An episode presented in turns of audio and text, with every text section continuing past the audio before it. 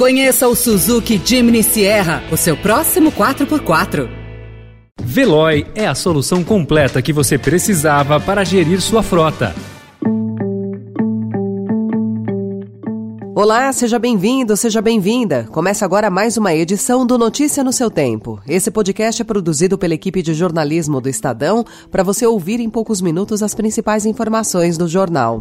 Entre os destaques de hoje, pesquisa aponta que cenário se mantém após início da campanha eleitoral na televisão. Alexandra de Moraes cita a organização criminosa ao autorizar buscas contra empresários. E Senado aprova projeto que obriga plano a cobrir tratamento fora do rol da ANS. Esses são alguns dos assuntos que você confere nesta terça-feira, 30 de agosto de 2022.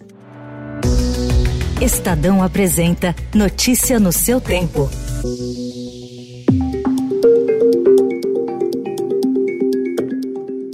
Os primeiros dias da propaganda no rádio e na televisão e as sabatinas dos candidatos no Jornal Nacional da Rede Globo não alteraram o cenário eleitoral, de acordo com pesquisa IPEC, ex-IBOP, divulgada ontem. Com 44% das intenções de voto, o ex-presidente Lula lidera a disputa pelo Palácio do Planalto. O presidente Jair Bolsonaro tem 32%. Ciro Gomes aparece com 7% e Simone Tebet com 3%. Num segundo turno entre Lula e Bolsonaro, o petista teria 50% dos votos e Bolsonaro 37%. O levantamento foi realizado entre sexta-feira e domingo, antes do debate da TV Bandeirantes. No levantamento anterior, de 15 de agosto, Lula também aparecia com 44% e Bolsonaro com 32%. O ministro Alexandre de Moraes, do STF, levantou ontem o sigilo da decisão que autorizou a Polícia Federal a fazer buscas em endereços ligados a oito empresários bolsonaristas. Na decisão, Moraes disse ver indícios de uma organização criminosa antidemocrática. Os indícios sobre a suposta ligação dos empresários com o planejamento de golpe são mensagens em um grupo privado no WhatsApp. Os diálogos revelados pelo portal Metrópole mostram nas conversas a hipótese de um golpe de Estado Caso o ex-presidente Lula seja eleito em outubro. Afrânio Barreira Filho, do restaurante Coco Bambu, Ivan Vrobel, da W3 Engenharia, José Isaac Pérez, do Grupo Multiplan, José Cury, do Shopping Barra World, Luciano Rank, da rede de lojas Avan, Luiz André Tissot, da Sierra Móveis, Marco Aurélio Raimundo, da Mormai. E Meyer Joseph Nigri, da Tecnisa, negaram ter defendido uma ruptura democrática e conspirado para um golpe de Estado no país. News. Às vésperas do 7 de setembro, convocações para atos de apoio ao presidente Jair Bolsonaro na data ganharam um tom de ultimato. Outdoors espalhados por Brasília, pagos por apoiadores que omitem a autoria, falam em agora ou nunca e em segunda independência do Brasil. As peças publicitárias não mencionam Bolsonaro nem pedem voto explicitamente para o candidato à reeleição. A identidade visual e as mensagens, porém, têm semelhanças com a estética da campanha eleitoral do presidente. Nas redes sociais, os chamamentos também partem de grupos que já estiveram na mira do STF. Nas ruas, alas do agronegócio incentivam as manifestações e pretendem levar máquinas agrícolas à esplanada dos ministérios no dia 7. Bolsonaro pretende participar de ato em Brasília de manhã e no Rio de Janeiro à tarde.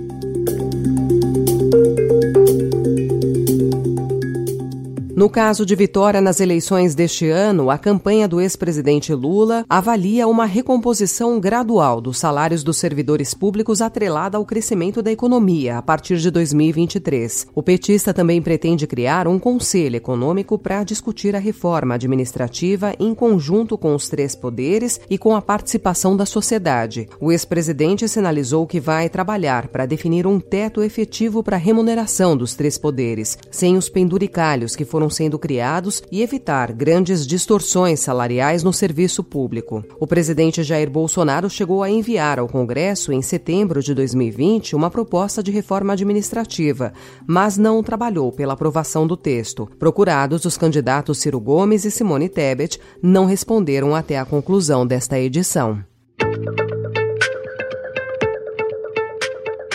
O mercado de trabalho formal registrou um saldo positivo de quase 219 mil empregos com carteira assinada em julho, de acordo com os dados divulgados ontem pelo Ministério do Trabalho e da Previdência Social. O número ficou abaixo do resultado de junho passado e de julho de 2021. Especialistas veem uma desaceleração na oferta de vagas com carteira assinada, principalmente no setor de serviços.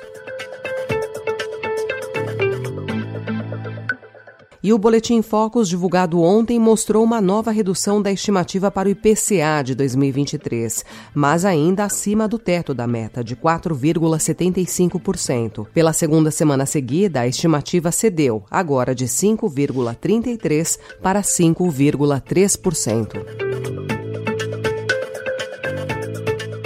O Senado Federal aprovou ontem em votação simbólica o projeto de lei que obriga planos de saúde a cobrir tratamentos que estão fora da lista obrigatória de procedimentos estabelecida pela Agência Nacional de Saúde Suplementar, o chamado rol taxativo. O texto vai agora para a sanção ou veto do presidente Jair Bolsonaro. A mudança era defendida por entidades ligadas a pacientes e grupos de pais de crianças com deficiência que temiam negativa de cobertura para tratamentos de doenças como câncer e outras terapias. Representantes das operadoras de planos de saúde, no entanto, afirmam que a alteração na lei cria insegurança aos beneficiários e pode levar a um aumento de custos das mensalidades.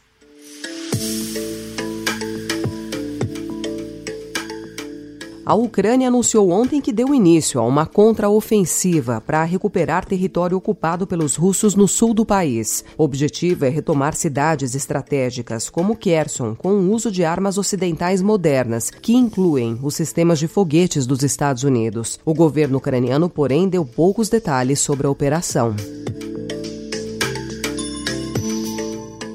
A Agência Espacial Europeia divulgou ontem imagens inéditas da Galáxia Fantasma, distante aproximadamente 32 milhões de anos-luz da Terra. As fotos foram capturadas em um esforço conjunto dos telescópios James Webb e Hubble, em parceria com as equipes astronômicas da NASA e da Agência Espacial Canadense, que fizeram o processamento das imagens. De acordo com a Agência Espacial Europeia, as observações da Galáxia Fantasma fazem parte de um esforço maior e conjunto entre entre as agências para classificar outras 19 galáxias próximas e responsáveis pela formação de estrelas.